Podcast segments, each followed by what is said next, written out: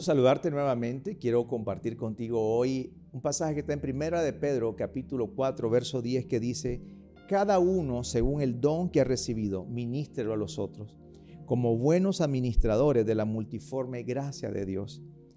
Cada uno de nosotros hemos recibido un don del Señor y estamos llamados a ministrarlo, a ponerlo al servicio de las demás personas. Cuando el apóstol Pablo habla de recibir, se refiere a que ese don que hemos recibido lo, lo ejerzamos de una manera activa, lo, lo ejerzamos con una iniciativa y debemos de caminar en él. Pero también habla de ministrar, habla de que lo pongamos al servicio y es hacerlo de una manera diligente. ¿Recibiste el don?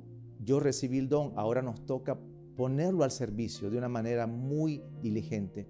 ¿Y qué hacemos? Es que la gracia de Dios nos habilita para poder servir.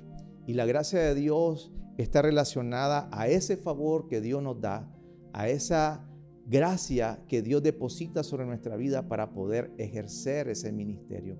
Yo quiero invitarte que pienses por un momento en aquellas personas que, han, que te han servido y que me han servido a mí.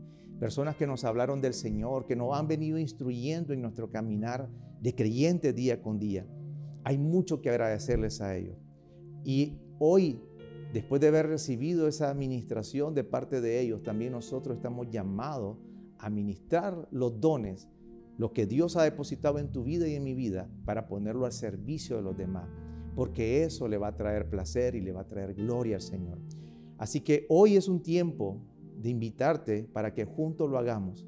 Que el Señor te bendiga.